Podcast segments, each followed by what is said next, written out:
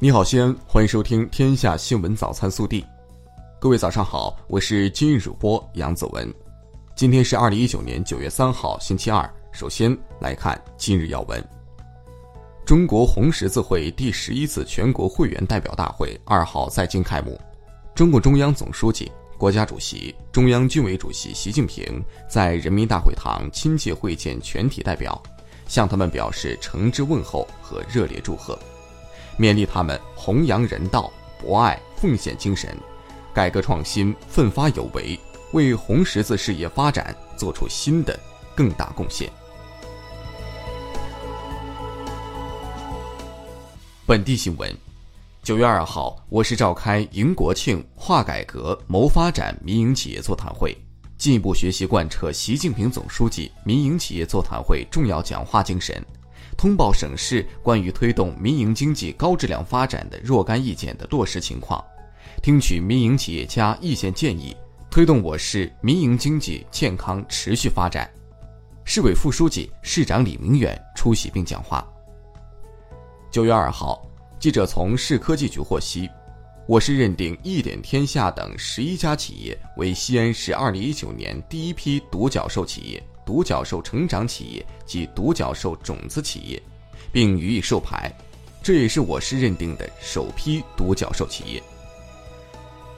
二零一九欧亚经济论坛第五届中国西部国际电子商务大会将于九月十号在西安曲江国际会议中心召开。据悉，大会吸引了谷歌、洋码头、外事等知名企业参会。记者二号从国家环境监测总站获悉。截至八月底，西安今年优极天总数十九天，同比去年持平，排名关中五市优极天的第二位。二零一九中国白领夜间消费调研报告近日出炉，数据显示，西安白领热爱运动，夜间健身消费排全国第三，而在夜间餐饮消费上，西安以百分之一点九的占比领跑新一线城市。昨日，市发改委联合市交通运输局、市公安局发布关于城市道路清障施救服务收费问题的通知，明确一般道路和城市道路清障施救服务收费实行市场调节价管理。由西安晚报联合多家单位发起的“车让人人手亏，西安好车主百日零违法挑战赛”活动，目前已有一万零六人报名参与。报名成功的西安车主，只要在一百天内没有任何违法行为，就能获得电子油卡等奖品。需要提醒的是，报名活动截止到本周日，还没有报名参与的车主要快快行动了。省统计局发布数据显示，一九四九年陕西人口是一千三百一十七万人，到二零一八年是三千八百六十四万人，人口总量达到新中国初期的近三倍。人口平均预期寿命突破七十五岁。近日，由市交通运输局汽车维修行业管理处与长安大学共同起草制定的《陕西省地方标准汽车维修业污染防治技术规范》通过所有审查程序，并将于九月二十三号起全面实施。其中明确，钣金作业应在室内进行。近日，记者从省教育厅获悉。二零一九年国家自然基金和社科基金立项情况已陆续公布。截至目前，陕西高校二零一九年共获批国家自然基金两千一百二十项，立项经费十点二亿余元，获批经费超过十亿元，实现了历史性突破。暖新闻：今年七十五岁的杨阿姨，六年前做了眼科手术，重见光明。近日，他来到西安市第一医院，签下了眼角膜志愿捐献书。作为一个曾经备受痛苦、几乎失去光明的眼病患者，他希望通过捐献自己的角膜，帮助更有需要的人。国内新闻，商务部新闻发言人二号表示，九月一号，美国对华三千亿美元输美产品中第一批加征百分之十五关税措施正式实施。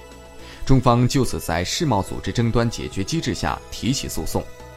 美方的征税措施严重违背中美两国元首大阪会晤共识，中方强烈不满和坚决反对，